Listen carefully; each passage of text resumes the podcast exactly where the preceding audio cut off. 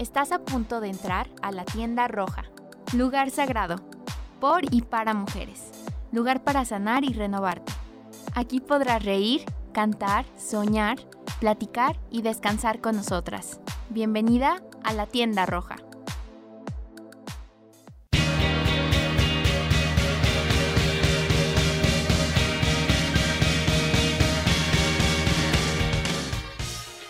Hola, ¿qué tal? ¿Cómo están todas? Bienvenidas a esta emisión de La Tienda Roja. Yo soy Mariana Flores y me encuentro aquí con mi gran amiga Airam Guevara. Hola Airam, ¿cómo estás? Hola Mariana, súper bien. ¿Tú qué tal?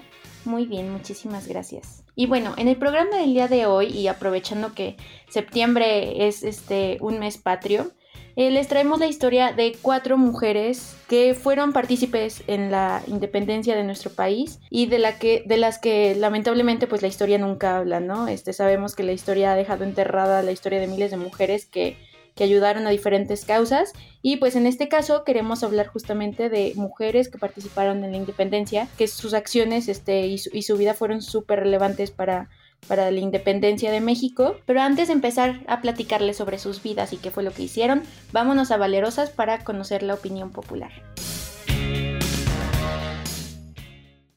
Eres inteligente, eres Valerosas, tu opinión importa.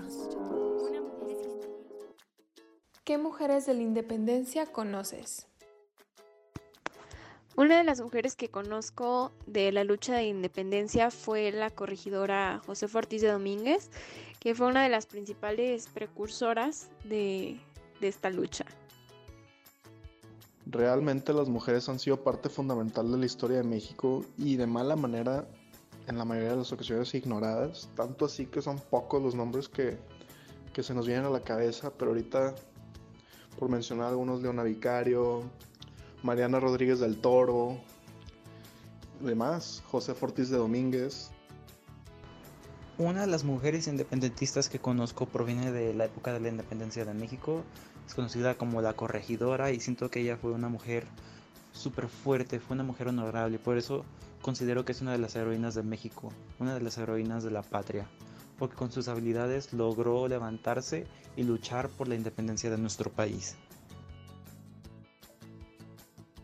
Las únicas mujeres que tengan un papel en la independencia que se me vienen a la mente son Leona Vicario y más que nada José Ortiz de Domínguez, que creo que es la que nos enseñaron a todos eh, y que tuvo un papel también al lado de su esposo, pero creo que siempre se nos enseñó más de los hombres que tuvieron un papel y que claro que fueron muchos porque obviamente las mujeres no tenían tanto voz y voto como estamos teniéndolo hasta estos últimos años, pero sé que José Ortiz de Domínguez tuvo un papel muy importante en la independencia.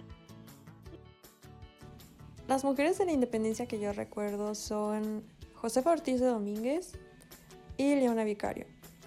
No recuerdo así con exactitud las, los papeles que tuvieron dentro de la independencia, solo sé que eran como mujeres de ideales más liberales para nuestro pueblo y se unieron y apoyaron la causa.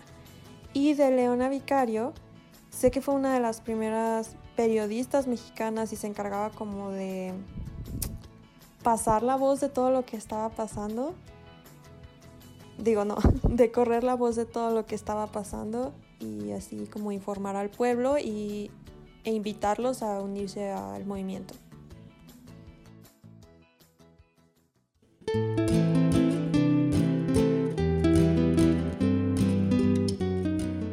Y bueno, estamos de regreso. Ya escucharon la opinión popular de nuestra comunidad universitaria. Y como bien dijo Mariana en el previo, es importantísimo hablar de estas cuatro mujeres y las que nos faltan por hablar, que fueron partícipes y, y claves en toda la lucha de la independencia. Porque al final siento que es algo súper, súper curioso como nos han platicado desde que somos muy niños y como incluso hacíamos puestas en escena en los festivales del 16 de septiembre, pero nunca nos contaban la historia del papel que ocuparon las mujeres. A lo mucho nos remontábamos a José Ortiz de Domínguez, la corregidora, Y creo que ya más tarde, en los últimos años, se ha hablado mucho de Leona Vicario. Pero aún así que se ha hablado de Leona Vicario, siento que no hemos tenido como la información suficiente de saber qué es lo que hizo, ¿no? al contrario de Josefa Ortiz de Domínguez, sí hemos visto como hasta lo actuábamos, ¿no? De, los zapatazos eh, y cómo le dio, le anunció a los insurgentes que los españoles ya sabían, etc. Pero siento que en el caso de Leona Vicario no estamos también informados de cuál fue su papel ni cómo aportó en la lucha. Así que la primera mujer de la que les quiero hablar el día de hoy es de Leona Vicario. Lo primero que me llamó la atención de Leona Vicario es que su nombre completo es larguísimo, o sea, es María de la Soledad Leona Camila Vicario Fernández de San Salvador. Ella nació en la Ciudad de México en el año de 1789 y fue hija de un comerciante español que se llamaba Gaspar Martín Vicario y de una criolla que se llamaba Camila Fernández de San Salvador. Desafortunadamente, ella queda huérfana a los 18 años, queda bajo la tutela de su tío, que se llamaba Agustín Pomposo Fernández de San Salvador. Y bueno, él apoyaba al virreinato y al ejército realista de España. Como Leona queda huérfana, todos los bienes que fueron de sus padres pasan a ser de Leona y esto le da pues bastantes privilegios, sobre todo eh, para tener como la posición de poder estudiar donde ella quisiera y como ella quisiera, lo que le valió estudios en Bellas Artes y Ciencias y donde ella también de manera independiente estudió francés, lo cual la acercó a libros eh, de ideas revolucionarias. Recordemos que también ella nació como en esa época de la Revolución Francesa y, y ella pudo tener este acercamiento a libros de Rousseau, de Voltaire y otros filósofos con ideas liberales que le ayudaron a ella a adquirir un sentido crítico frente al mundo y pues tener al mismo tiempo estas ideas revolucionarias y liberales. Algo que me encantó de ella eh, de saber es que ejerció como periodista en el Semanario Patriótico Americano, el Federalista y el Ilustrador Americano. Este último de El Ilustrador Americano fue donde los insurgentes observaron su trabajo y se pusieron en contacto con ella para que los apoyara. Leona también conoció a Andrés Quintana Roo, quien era un joven abogado yucateco, del cual ella se enamoró perdidamente, pero que desafortunadamente su tío estaba en contra ya que él apoyaba al movimiento insurgente, lo cual fue muy complicado para su relación porque pues ella al conocer a Andrés Quintana Roo ya estaba comprometida con otro señor que su tío la había comprometido como a la fuerza. Sin embargo, esto no le importó tanto a Leona y en el momento en el que su comprometido tuvo que dejar el país para irse a representar a Guanajuato en España, ella se fuga con Andrés Quintana Roo y cuando inició la guerra de independencia, Leona inmediatamente se unió al movimiento desde la Ciudad de México. Ella les brindaba información a los insurgentes de lo que ocurría en la capital y también los ayudaba con algunos bienes ya que recordemos que ella era una mujer con ciertos privilegios, lo cual ella eh, le venía bien para poder apoyar a los insurgentes con armas, ropa, medicamento, etc.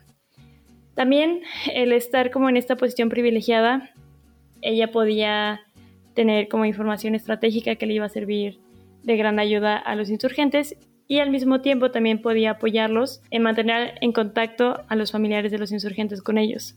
Una de las cosas interesantes de, Leona Vicario al formar parte de, todo el movimiento independentista con los insurgentes es que pues ella escapa de su casa para conformar un grupo de mujeres insurgentes en el pueblo de Tacuba y al mismo tiempo ella se unió al grupo secreto de, de los Guadalupes, que era una conspiración conformada por criollos simpatizantes de la lucha y de la causa insurgente. Desafortunadamente para el año de 1814 se descubre el apoyo a, a los insurgentes de parte de Leona Vicario, por lo cual ella es recluida en el convento de Belén de los Mochas y todos sus bienes y fortuna son eh, embargados, por lo cual esto le quitaba todo privilegio a, Leona Vicario, quitándole también los beneficios y el apoyo que le podía brindar a los insurgentes. Sin embargo, para abril de 1814, como unos un par de meses después de que fue capturada, eh, es rescatada del convento eh, por dos insurgentes y tras su escape ella permaneció escondida en la Ciudad de México hasta que las autoridades, creyéndola ya demasiado lejos de, la ciudad, levantan la vigilancia. Es cuando ella y su escolta escapan disfrazados de arrieros y ella de, mujer negra. Entonces ella ya llega a Oaxaca, a las escuadras de José María Morelos y Pavón, y ahí es donde al fin se encuentra con Andrés Quintana Roo y deciden casarse y acompañarlo en todo su proceso de lucha viajando a su lado y careciendo de lo más indispensable, pero pues feliz de, de poder estar siguiendo aportando a la lucha y de estar con el amor de su vida. Entonces, para 1817 nace su primera hija Genoveva en una cueva literal de H, Pixla, en donde poco después eh, ella y su hija recién nacida fueron capturadas por el ejército realista. Eh, y ahí es ahí cuando Andrés Quintana Roo le escribe una solicitud de indulto al virrey, la cual fue aceptada y le dan la, se, la, se la otorgan con la condición de que se entregue. Por lo cual él decide acceder y permanecen en Toluca, en donde vivieron en tiempos de condiciones precarias, eh, pero ya para 1820, eh, justo como en estas condiciones tan precarias, tienen a su segunda hija, que es María Dolores, la cual fue nombrada así en honor al lugar en donde empezó em, la lucha independentista con Miguel Hidalgo. Y ya para 1821, que es ya cuando se consumió la independencia y se consiguió, la pareja regresó a la Ciudad de México y Leona, pues ya respetada y liberada de sus cargos, eh, demandó al gobierno mexicano por haber embargado todos sus bienes, lo cual este juicio ella lo gana y le, eh, no le pudieron pagar como por todos los bienes que le debían, pero le dieron una hacienda en Hidalgo y dos casas en la Ciudad de México. Ya fallece ella eh, para 1842 y desde 1925 sus restos descansan en la columna de la Independencia en la Ciudad de México en Paseo de Reforma. A mí la historia de Leona Vicario me, me gustó demasiado porque siento que aprendí muchísimo cómo una mujer, claro, desde un estatus privilegiado no, no, no lo vamos a quitar, pero aún así ella pudo darse cuenta de que sí apoyaba a a los liberales por sus ideas, sus ideales, su espíritu crítico y cómo ella pudo hacer un cambio para la lucha independentista sin armas, sino nada más con tinta y un periódico, ¿no? Y, no sé, me parece como algo increíble. No sé qué opinas tú, Marina, de todo lo que te acabo de contar de Leona Vicario. Me parece súper interesante, o sea, esta cuestión de o sea, de conocer los sacrificios, ¿no? Que una persona puede llegar a tener como por sus ideales, esta cuestión de que haya dado a luz en una cueva, que, o sea, después de venir de un ambiente tan privilegiado, este, pues haya pasado a, vivir, este, en, un ambiente muy precario, toda esta cuestión, ¿no? O sea, esta... Mm, desprenderte, ¿no? De, de lo que tenías como para, pues, aventurarte y defender tus ideales, ¿no? Y lo que, y lo que tú piensas y crees. Claro, o sea, al final Leona, Leona Vicario fungió como, o sea, fungió como espía en, en, las cosas que ella podía y brindarles información a los insurgentes, ¿no? Información valiosa que ellos necesitaban. Y siento que, o sea, siento que sin este papel, que claro que, o sea, vuelvo a lo mismo, tal vez muchas de ellas no, no lucharon en lo físico, que muchas sí lo hicieron también, pero muchas otras no, o sea, pero desde su privilegio y desde sus trincheras y desde donde ellas podían apoyar, lo hacían, ¿no? Y lo hacían, y sin eso que ellas hicieron, la lucha no se hubiera dado como se dio y tal vez ni siquiera se hubiera podido ganar con ese, sin ese apoyo. Totalmente, y yo creo que también hay o sea, una cuestión como importante recalcar, a lo mejor ellas hubieran estado más involucradas si les hubieran dejado, ¿no? O a lo mejor hasta la misma, o sea, el mismo machismo que existe desde hace cientos de años ni siquiera las permitía como como a lo mejor este participar más y que que ellas hubieran querido, ¿no? Claro, claro, o sea, y, o sea, y yo sé, o sea, porque justo el día de hoy que estábamos como investigando el tema, me di cuenta de que existían un montón de mujeres eh, que literal nunca nos mencionan, pero que ahí estuvieron haciendo como un montón de cosas, ¿no? Y me doy cuenta que muchas de esas mujeres, pues sí son como mujeres privilegiadas que tuvieron la oportunidad de tener una gran educación, ¿no? Claro, que sabían leer, porque muchas mujeres ni siquiera sabían leer, ¿no? Entonces esta cuestión de que ellas pues podían leer y tener acceso a, lecturas y a libros un poquito a lo mejor más liberales y de ahí nacieron todas estas ideas, ¿no? Creo que aquí me das pie perfecto para empezarles a platicar sobre la Güera Rodríguez, que bueno, además de, de que participó en la independencia, Guillermo Barba, que es este, un investigador, es la persona que más la ha investigado, la declara como la primera feminista mexicana, ¿no? Entonces eso también está muy padre. Em, ella, pues, se llamaba María Ignacia Rodríguez de Velasco, se conocía como la güera, y yo sé que ah, seguramente muchos pues no la conocen porque no es una, una, persona que haya sido muy estudiada. Normalmente no es una persona que nos mencionen en la lista de los héroes patrios, ¿no? Cuando estamos en la primaria o en la secundaria. Y bueno, como les comentaba, fue más conocida por su apodo, la Güera Rodríguez. Y pues este, por muchísimo tiempo ella quedó reducida a la figura de, del arquetipo de la femme fatal, ¿no? Una mujer de cascos ligeros y de belleza descomunal que utilizaba sus encantos para seducir virreyes o insurgentes. Y entonces así se le retrataba. De hecho hay una película llamada La Güera Rodríguez del 78 y así la retrata, ¿no? Como esta mujer que nada más aprovechaba su belleza para obtener lo que quería y ya saben, se les inventó de mil amoríos y que cometía, cometía adulterio.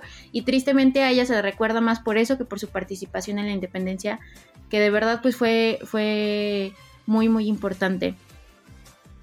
Ella, este, como lo comenta justamente este investigador, este Guillermo Barba, comenta que fue libre de cuerpo, pero también de mente porque tuvo dos estigmas. El primero fue conseguir su propia libertad como mujer y el segundo la libertad de su patria. Esto, esto cómo fue, pues como comentábamos con Airam, era una mujer pues que nació de una familia criolla este, bastante adinerada y eso le permitió eh, pues este, tener educación, ¿no? Aprender a leer.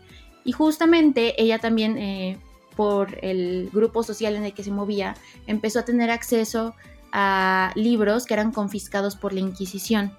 Entonces justamente ella ahí este, empezó pues a, poder tener lecturas este, más liberales, que hablaban de temas que en ese momento pues no eran como muy, muy propios y que pues justamente por eso eran confiscados, ¿no?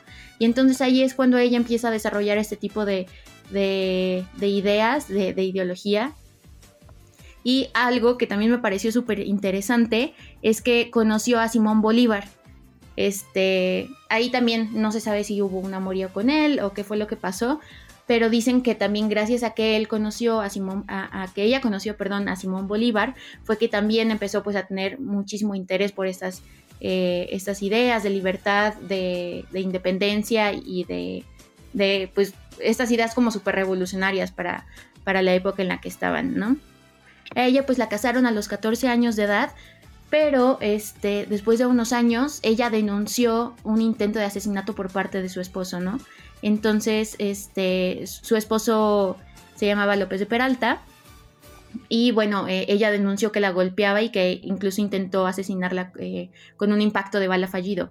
Ahí lo que estuvo súper padre, Airam, es que eh, mm, ahora sí que como por parte del eh, en el juicio, em, por más que quisieron ayudar a su esposo, no se pudo probar nada y la evidencia pues sugirió que ella fue una esposa sufrida y maltratada, ¿no? Y de hecho sus parientes y amigos este, y colegas tomaron partido por ella, quienes afirmaban que pues ella era inocente, ¿no? Y que él tenía un carácter súper volátil y violento y que muchas veces hasta la habían encontrado así de que bañada en sangre por las golpizas que le daba. Entonces, al final, por tanta presión de, toda esta gente que la apoyó, desistió en su, eh, en su demanda y pues este al final ella se pues logró liberarse de ese matrimonio cuando él, muere, ¿no? Posteriormente pues se vuelve a casar con eh, Mariano Briones, quien era un anciano con gran riqueza y que muere poco tiempo después de que se casa con ella y ella hereda una gran fortuna gracias a esta fortuna que ella hereda, ella empieza justamente a, patrocinar todas esta, eh, pues toda la lucha independentista em, con Hidalgo directamente antes de que este, se supiera, ¿no? Que Hidalgo estaba planeando todo esto. Pero entonces ella fue una de las personas que, financió todo este movimiento y que lo apoyó de la manera en que podía. En este o sea, en este caso era, era con su dinero, ¿no? Wow, qué padre. Estoy como muy emocionada porque efectivamente, o sea, siento que la conocemos más, o sea, siento que sí lo que se hace más hincapié acerca de ella es como justo su, su hermosura, ¿no? Su belleza. No hablamos tanto de, de cómo ella apoyó, se informó, se ilustró y desde su trinchera cómo apoyó a la lucha de los insurgentes. Sí, a mí, mira, ¿sabes qué? O sea, a mí lo que se me hace súper interesante o sea, y yo creo que también es lo que me da coraje, es lo que dices, ¿no? De que nada más se le recuerda por esta cuestión de que era hermosa y todo, pero ah, eh, investigando, ella estuvo muy ligada a Agustín de Iturbide. Este, no se sabe bien si realmente el vínculo era amoroso o no, porque también hay una teoría ahí de que era más bien la hija de ella, de la güera, la quien, tenía la relación con Iturbide, el amorío. Pero aquí lo interesante es que un expresidente de Ecuador, eh, Vicente Rocafuerte, le atribuyó a la güera el, plan de Iguala. Entonces, este, no se sabe a ciencia, fuerte, a ciencia cierta si ella fue quien lo escribió, este, y, y este Iturbide se quedó como con con todo el, reconocimiento, crédito. Ajá. exactamente. O si, o si, o si Turbide sí lo escribió, pero fue escrito con todas las influencias de, de, la güera, ¿no? Entonces eso se me hizo súper interesante porque eso cuando, cuando lo escuchas, ¿no? Entonces hay personas y hay investigadores que dicen que sin la güera, de verdad el, este, pues la independencia de México no se hubiera logrado, ¿no? O sea, no solamente fue la cuestión de que ella puso dinero, sino que realmente influenció a Iturbide, este, quien realmente al principio no estaba como tan convencido de esta cuestión de la independencia, eh, y lo influenció tanto al punto de que pues llegó el plan de Iguala, ¿no? Y, y pues te digo, hay personas que le atribuyen a ella este plan. Wow, eso sí, no tenía ni idea. Qué padre. sí, la verdad es que pues es una historia súper interesante. Algo que también se me hizo muy, muy interesante investigando, les digo, este, está este eh, investigador que se llama Guillermo Barba, que realmente es la persona que más ha investigado sobre la historia de la güera. Em, y algo que, leí de y que aplica yo creo que no solamente con la güera, sino con todas las mujeres que participaron en la historia, y no solamente de México, seguramente de todo el mundo, es que existen tres motivos por las cuales las mujeres pues han quedado como relegadas de la historia oficial, ¿no? Y que una es la misoginia histórica, los estereotipos sobre los héroes de la patria, y este, bueno, este es un poco más personal, que es la cercanía de la güera con Agustín de Iturbide, ¿no? Que a Agustín de Iturbide se le tiene esta imagen como de, del villano de México, ¿no? Y, la cuestión de los estereotipos sobre los héroes de la patria también se habla de esta cuestión de que muchas veces no hablamos de estas mujeres que participaron porque como venían de familias ricas y se tiene este... Em, digamos, no, no en la historia oficial no está como bien visto que se hable de primero de mujeres y luego de, que fueran adineradas, ¿no? Normalmente eh, hay varios personajes que, venían de familias de dinero y que se interpretan más como si hubieran pues nacido de, lugares más pobres o de, este, sí, ¿no? De, de un entorno más precario como para que embone más en este estereotipo histórico sobre los héroes patrios. Entonces eso también se me hizo súper interesante de cómo hasta por, eh, por el privilegio que ellas tuvieron, pues también fueron rezagadas, relegadas, relegadas.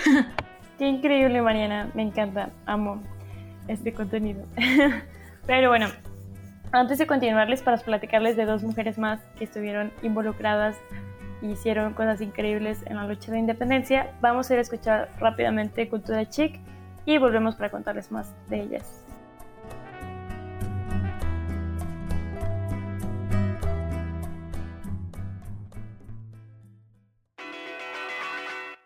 Cultura chic, de mujer a mujer. A escasos días de conmemorar 211 años del grito de independencia, es necesario cuestionar la presencia de la mujer en este movimiento armado que cambió por completo el rumbo de nuestro país, más aún cuando su participación no fue menor. Hidalgo, Morelos, Iturbide y Aldama, los principales héroes que nos dieron patria y libertad, siempre estuvieron rodeados de mujeres que fungieron como agentes correo, espías, asesoras, diseñadoras de logística, mecenas, promotoras clandestinas, tertulianas, campaneras, enfermeras, cocineras y combatientes. Es por eso que hoy queremos recomendarte el libro Mujeres por la Independencia de México, escrito por José Antonio Martínez Álvarez en el año 2019. En sus páginas podemos descubrir cómo no solamente individuos del género masculino tuvieron participación esencial en esta lucha. Si bien los nombres de la corregidora Josefa Ortiz de Domínguez y Leona Vicario figuran ya en la tradicional ceremonia del grito, un sinnúmero de mujeres que de forma individual o al lado de sus hermanos, padres o esposos fueron partícipes activas en esta violenta contienda. Estas heroínas novohispanas mostraron gran resiliencia y valentía al participar en el movimiento independentista, pero lo más destacable en ellas fue cómo lograron sobreponerse y derrumbar muchas barreras relacionadas con prejuicios de género. Esta investigación, fundamentada en papeles compilados por don Genaro García y don Juan Hernández y Dávalos, trae a la luz a los rostros de aquellas mujeres que se incorporaron al proceso de liberación nacional y nos lleva a la reflexión de que el sueño de estas heroínas continúa vigente y más vivo que nunca. Sin duda, Mujeres por la Independencia de México es un texto necesario para comprender la importancia de la mujer en nuestro desarrollo como país y su aporte indiscutible en los procesos de libertad en los que históricamente las mujeres hemos navegado contracorriente. Yo soy Abril Flores y esto fue Cultura Chic.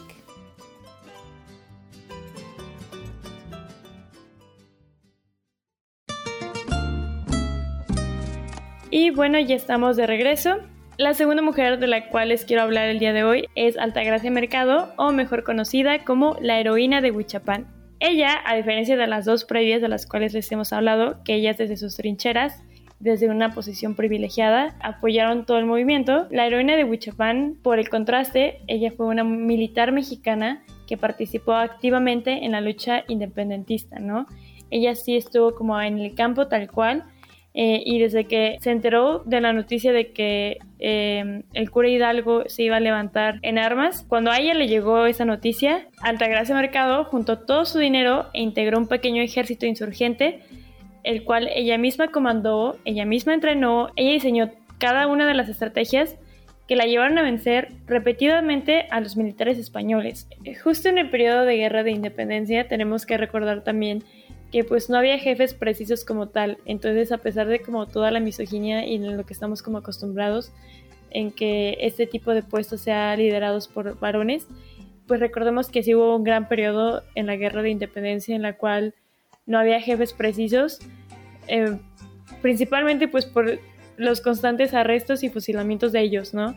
Entonces, literal, las mujeres sí llegaron a tomar un papel activo en toda esta lucha no solamente como cocineras, cuidadoras, amantes de los independentistas, sino que también tuvieron una participación bélica, ¿no? Lo interesante con esta Altagracia Mercado es que eh, durante los combates por la independencia de México, la orden dada al ejército realista, o sea, a los españoles, era que por ningún motivo debían de tomarse prisioneros, sino que las y los independentistas eh, que sobrevivieran a los combates en cualquier ataque debían pasar por un pelotón de fusilamiento. Y esta medida de no dejar prisioneros después de los combates era no solamente para evitar posibles fugas o motines o rescates por parte del grupo insurgente, ni solamente para leccionar a los insurgentes, ¿no?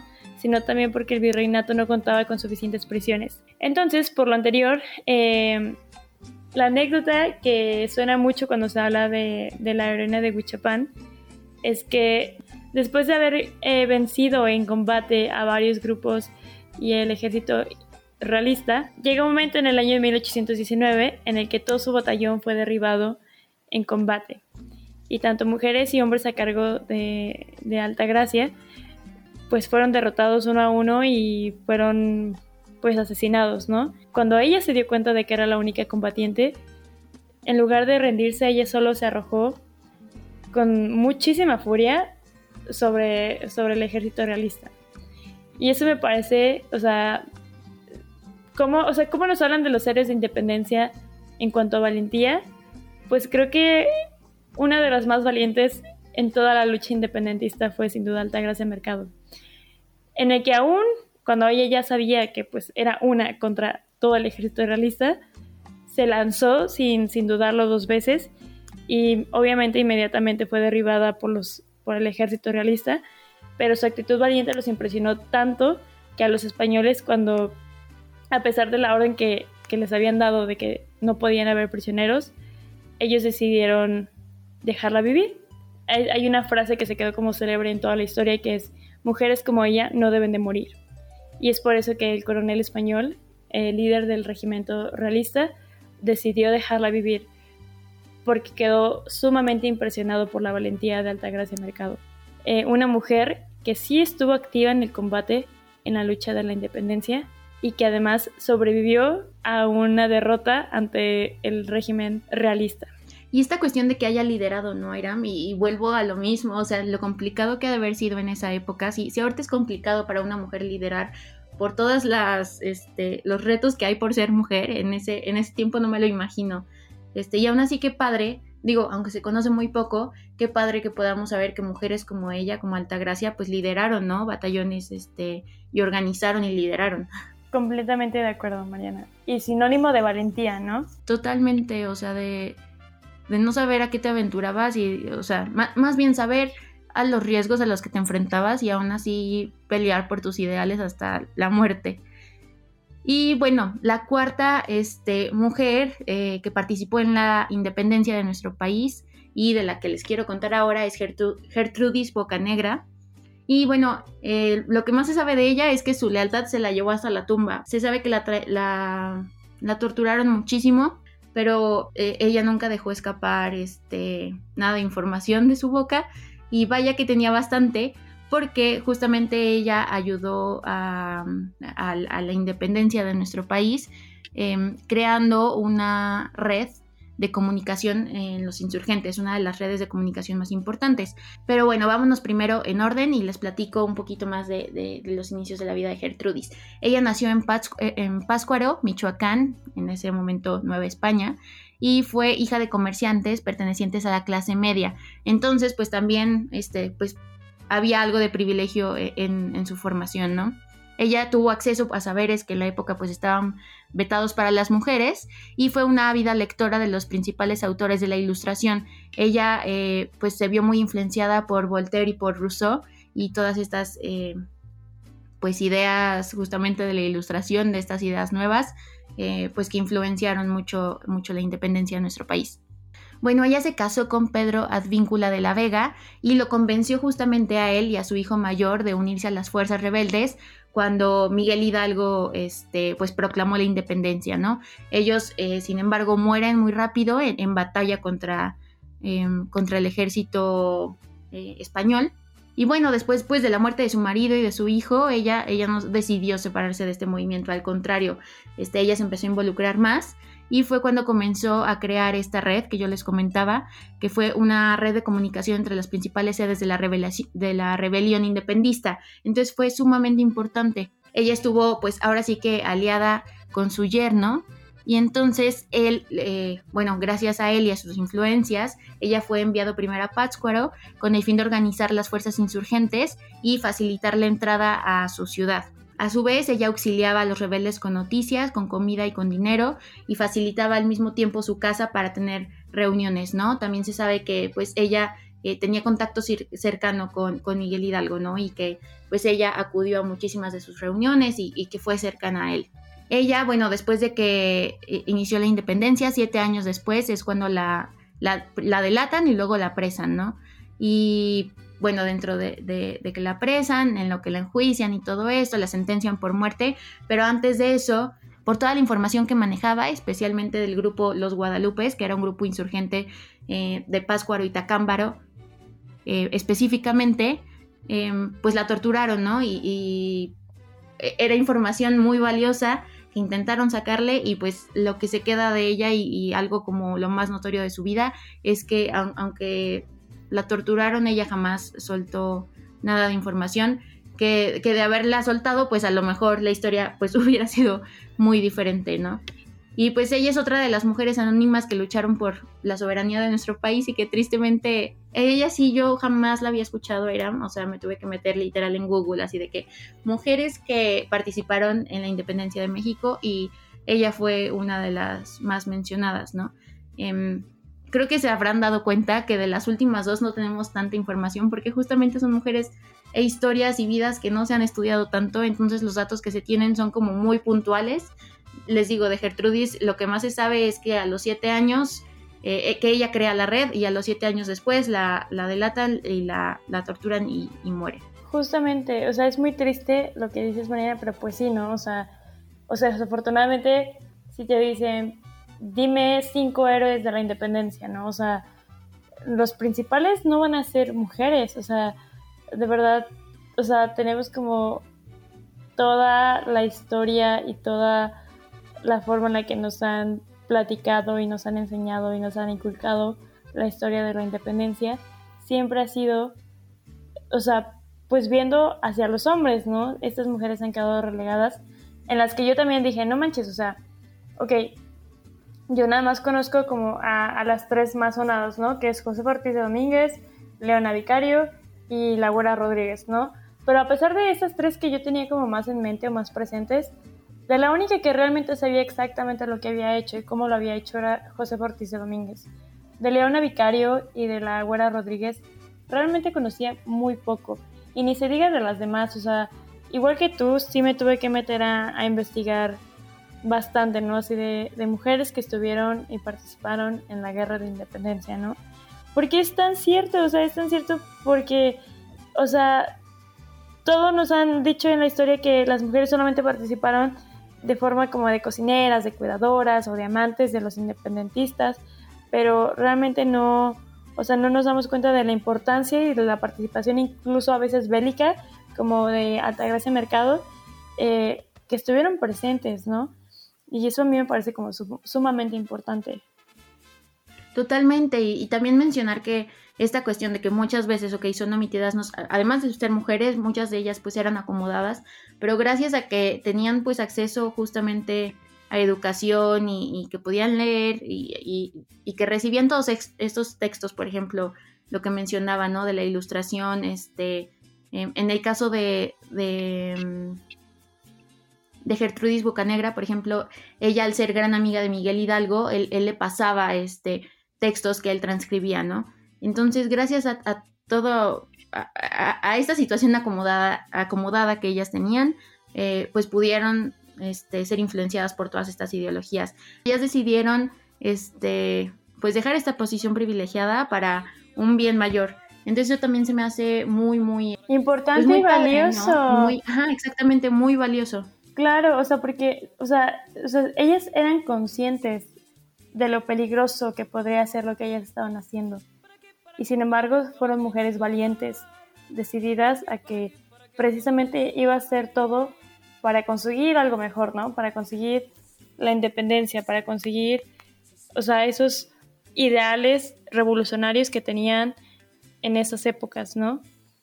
Claro, totalmente. Y que seguro, o sea, algo que me pongo a pensar, ¿no? Y y que se me hace muy curioso esta cuestión de que normalmente en la independencia pues se habla de que era gente muy pobre la que, la que se unía a los batallones y peleaban y todo esto y que ellas pudieron haberse quedado sentadas cómodamente en su casa y decir yo tengo todo, a mí no me hace falta nada, yo que me voy a estar metiendo y que aún así decidieron, oye no, es que esto no está bien, es que este, esto tiene que cambiar y, y que, como dices, ¿no? Sacrificaron todo eso. Desafortunadamente ya se nos está acabando el tiempo. La verdad ha sido un episodio que me gustó y disfruté mucho de grabar junto a Mariana. Paulina, si no la escuchan por aquí el día de hoy es porque efectivamente tuvo por ahí algunos problemillas para poder grabar, pero la saludamos y en la siguiente emisión por supuesto que va a estar presente. Pero bueno, para ir como cerrando programa, Mariana, ¿cuáles son como tus conclusiones y qué es lo que más te gustó de, de haber aprendido de estas mujeres? Pues mira, no sé si puedo decir que me gustó o no, pero yo creo que sí, o sea, es algo que ya sabía, pero que realmente me hizo dar cuenta de cómo eh, hay una misoginia histórica, ¿no? Y que se ha decidido enterrar la vida de millones de mujeres que han, en todos los ámbitos, en la historia, en la ciencia, en las artes, en todo, siempre se ha decidido enterrar las mujeres que, que han hecho cosas igual o más valiosas que los hombres, ¿no? Entonces, recordar que la historia que nos cuentan muchas veces tiene muchos más detalles o muchas cosas que son inventadas y que nosotros nos pongamos a investigar por nosotros mismos y que si en la escuela no nos enseñan la vida de estas mujeres, nosotros nos interesemos, que haya tanto interés de saber de ellas, que se empiece a investigar más, porque como les comentábamos, o sea, a y a mí nos costó mucho, mucho trabajo este, encontrar información acertada de ciertas personas o, información que fuera basta, ¿no? Que no fuera nada más así como datos muy puntuales o vagos. Y entonces exigir que se hagan estas investigaciones y que se empiecen a reconocer más a estas mujeres y que sobre todo yo creo que en la historia que deje de pasar, ¿no? Que esta misoginia histórica deje de suceder y que empecemos a darle el valor y el reconocimiento a las mujeres que, que lo merecen. Completamente de acuerdo, Mariana. Eh, en conclusión, para no ser como tan repetitiva, creo que Mariana ya lo ha dicho en su mayoría todo a la perfección, pero creo que, que sin duda yo lo que más me quedo es conocer estas cuatro historias de cuatro mujeres valientes que lo dieron todo y que sé que gracias a ellas se dio la lucha como se dio, ¿no? O sea, que estuvo bien, que estuvo mal, como pudo, pero se dio con estas ideas, ideales, valores, fuerza e integridad que en, un gran, gran peso cayó en hombros de las mujeres y que, como se los hemos dicho en otros programas, sobre todo en los de mujeres históricas, es en la importancia de hablar de las mujeres, ¿no? Y hablar de, de lo que hicieron, cómo lo hicieron y por qué es importante hablar de ellas, ¿no? Dime una escritora o dime una científica o en esta ocasión dime una independentista. Y es tan triste que los primeros que se nos vengan sean siempre hombres y nunca mujeres. Entonces creo que es momento de empezar a alzar la voz por estas mujeres, alzar la voz por lo que ellas hicieron, por lo que lucharon y que nos sirvan a nosotras también de ejemplo de que nosotros podemos lograr cosas increíbles y nosotras podemos hacer que cosas sucedan y podemos ser de gran apoyo para que se den nuevos cambios, ¿no? Y yo tengo fe en que así será. Pero bueno, desafortunadamente ahora sí se nos ha terminado el tiempo. Espero que les haya gustado mucho este programa y que lo hayan disfrutado y que se hayan informado de, de estas cuatro mujeres y sigan aprendiendo. Por nuestra parte ha sido todo. Espero que tengan un gran mes patrio, que tengan un bonito día también. Y pues nos escuchamos en el siguiente episodio de La Tienda Roja. Bye, hasta luego, que estén muy bien.